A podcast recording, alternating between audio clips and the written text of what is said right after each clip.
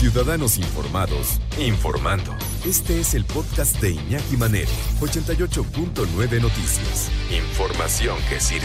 Tráfico y clima cada 15 minutos. Ya estoy viendo entonces ahora, gracias a estas maravillas tecnológicas, a mi querido amigo el doctor Manuel Hernández García, doctor en clínica psicoanalítica, director general de Descubriéndote. ¿Cómo estás, Manuel? Qué gusto saludarte. Bien, bien, Iñaki. Muchas gracias por la invitación. Un gusto. ¿Cómo verle el lado positivo a tanto dolor? ¿Cómo verle el lado positivo a la pandemia? ¿Cómo salir fortalecidos de esto? Que es algo de lo cual ya hemos estado platicando incluso desde que entramos en reclusión. Algo bueno debe traer tanta, tanta tristeza y tanto dolor? Pues mira, la verdad es que sí se vuelve un poquito complicado, sobre todo cuando ha habido personas que han perdido seres queridos. Claro. Te, relato rapidísimo un, caso que me tocó acompañar, una persona que se contagia, se contagia a su esposa, se contagia a sus papás, se contagia a su hermana, él es el que se pone peor, va internado al hospital, lo intuban, queda ahí treinta y tantos días en el hospital, dormido, y cuando despierta ya no está papá, ya no está mamá y entonces cuando tú escuchas ese tipo de historias trágicas, pues de pronto dices, oye, qué miedo salir, hay como una apatía, un desgano, hay, tristeza, hay, hay dolor, hay depresión. ¿Y cómo le veo el lado positivo a esto? O sea, me pides que yo le encuentre algo amable al asunto, pues diría, pues finalmente con una situación así, por supuesto que se vuelve muy complicado, pero también, por supuesto, tenemos que pensar que, que no todos lo hemos pasado de igual forma Incluso han pasado anécdotas graciosas a, lo largo de este tiempo cuando quisiste aprender a hacer algo desde casa, ¿no? Este, ese hágalo usted solo, pues se convierten en anécdotas muy graciosas que nos permiten ver que hubo cosas interesantes dentro de la pandemia. Otro lado positivo es que aprendimos a valorar el tiempo, la convivencia con la familia. Sé que también el contraste fue eh, peleas eh, este, brutales entre las parejas y prácticamente el alza de divorcios estuvo abismal, pero también por ejemplo, este, esta oportunidad valiosa de pasar tiempo de convivencia franca con nuestros hijos, para mí me parece algo maravilloso. Yo creo que nunca vamos a poder volver a tener esa oportunidad tan, tan franca como la tuvimos en ese tiempo, si consideramos que antes, en realidad, papá y mamá iban al trabajo, si veían al pequeño por la tarde noche un par de horas y lo dormían, era mucho el tiempo de convivencia y ahora pudieron estar juntos. ¿Cómo desde el momento más espantoso de tu vida puedes sacar pues algo útil, ¿no? Puedes sacar un, eh, eh, un, enriquecimiento que te puede ayudar a salir adelante, doctor. Pues bueno, de entrada sí es importante como entender que siempre uno tiene que encontrar algo que le dé sentido a la vida, algo que te dé esa motivación para seguir avanzando y para seguir construyendo. Este autor que tú mencionas tiene una historia interesante porque efectivamente pierde a sus padres, pierde a su esposa, su esposa embarazada y de pronto es papá Freud tú me sales con el inconsciente y mira las tragedias que yo estoy viviendo, ¿no? Entonces, ¿qué, ¿qué, pasa con todo esto? Entonces, yo, yo lo que diría es esto. Ahorita hay muchas personas que tienen miedo a salir, a relacionarse con otras personas. Evidentemente, por ejemplo, el tema del, del regreso a clases es un tema polémico ahorita porque hay 20.000 versiones y posturas al respecto. Yo lo que diría es esto, hay que pensar las emociones como la ansiedad, como el miedo, como algo que forma parte de nuestra vida y de nuestra consistencia. En este sentido, es inútil luchar contra ellas. Normalmente una persona cuando se siente con angustia, con miedo, lo que quiere es salir corriendo, tomarse un chocho y olvidarse del dolor. Es todo lo contrario. Hay que aprender a aceptar esas emociones como aceptamos en otros momentos experiencias complicadas y que, bueno, pues de alguna forma las tenemos que transitar. Un, ejemplo que me viene a la mente en este sentido es lo siguiente. Todos hemos pasado por esa experiencia espantosa de sentir que te estás ahogando, se te atoró algo ¿no? entonces, ¿qué hace la gente? Como desesperada empieza a manotear, empieza a tratar de jalar aire.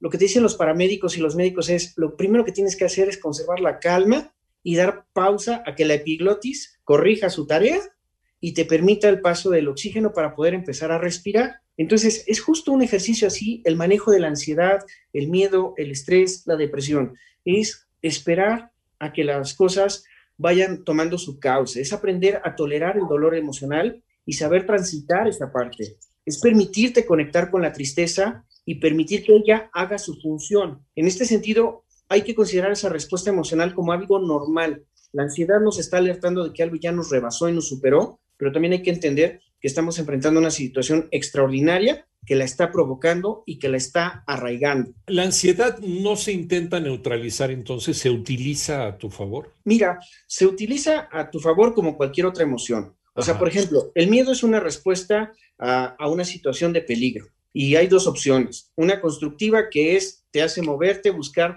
ponerte a salvo. Y la destructiva es, te quedas paralizado. Ejemplo, se te, se te viene un perro encima que amenaza con morderte. Claro. Una, te puedes quedar bloqueado gritando y se te va el perro encima.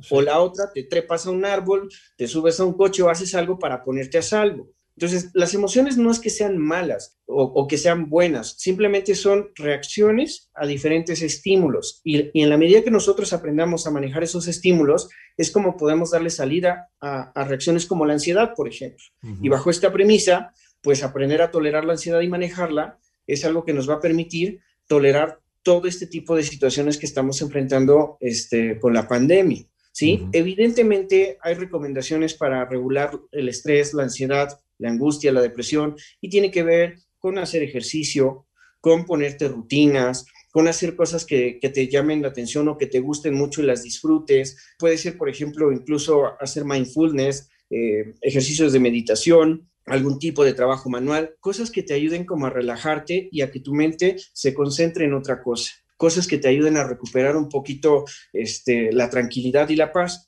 pero la realidad es que seamos francos. De pronto, lo primero que hay que aprender más bien es a transitar el dolor, a tolerar esto que nos está pasando para poder pasar a algo que dijiste muy al inicio de esta entrevista, adaptación, uh -huh. resiliencia.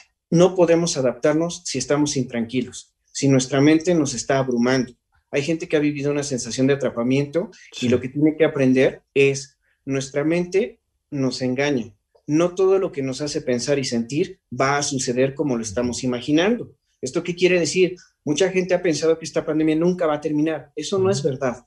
Va a llegar un punto en donde esto lo vamos a controlar. Hay gente que pensó que nos íbamos a quedar guardados por toda la vida en casa y no es cierto. Ya empezamos de pronto de manera gradual a, a recuperar algunas actividades e incluso entre ellas la, la interacción social. Entonces, cuando uno empieza a entender que la mente nos hace creer cosas que no son en realidad, entonces uno también empieza a relajar la dimensión de esas ideas. Uh -huh. Y por supuesto la ansiedad empieza a bajar. Pero por, por otro lado, Manuel, está eh, la otra cara de la moneda, ¿no? Que es la negación del problema, ¿no? No existe, o, o, buscar salidas fáciles como hacerle caso a las teorías de la conspiración, cuando por dentro sabemos que no es así, ¿no? Pero nos dicen lo que queremos creer.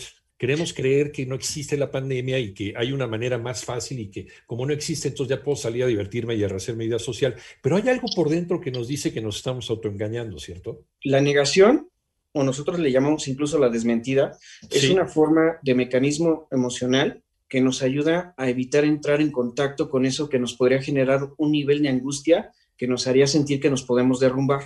Uh -huh. Entonces, de manera inconsciente, entramos en un proceso de negación y por eso algunos dicen la pandemia no existe, es una teoría de conspiración, el cubrebocas no, no te funciona, este, u, u, otros salen con una contrastante de, decisión de decir, este, yo voy a salir porque hay que vivir la vida y este, de todos modos todos nos vamos a enfermar, entonces, ¿para qué me quedo guardado, no? Claro. Entonces, son, son mecanismos de defensa de pronto para algunos es decir, son irresponsables porque salen y no se cuidan. Sí, sí hay algo de cierto en ello, pero también habría que entender que probablemente están en juego una serie de mecanismos a nivel emocional que están procurando defender al mundo interno. Yo sé que en este tema no hay veneno de teatro, o sea, no, no con, con algo que te tomes o algo que hagas, eh, a la primera vas a acabar con la angustia o esta sensación de ansiedad. Pero nos queda un minutito, Manuel, algo que nos pueda recomendar para hacer día al día, a la hora de levantarnos, a la hora de abrir los ojos? Algo que podemos hacer para mejorar esta sensación. Bueno, primero que nada hay que tratar de, de, retomar la estructura, es decir, no hay que perder de vista que debemos tener horarios para despertarnos, para dormirnos, para los alimentos, mantener, este, cuidar mucho nuestra alimentación, procurar hacer ejercicio por lo menos media hora al día, hacer alguna actividad que nos ayude a relajarnos durante el día, por lo menos unos 20 minutitos, algo que nos encante y focalizaría mucho en esta idea. Percepciones, realidad, dicen por ahí, no todo lo que la mente te manda quiere decir que es, está ocurriendo o va a ocurrir.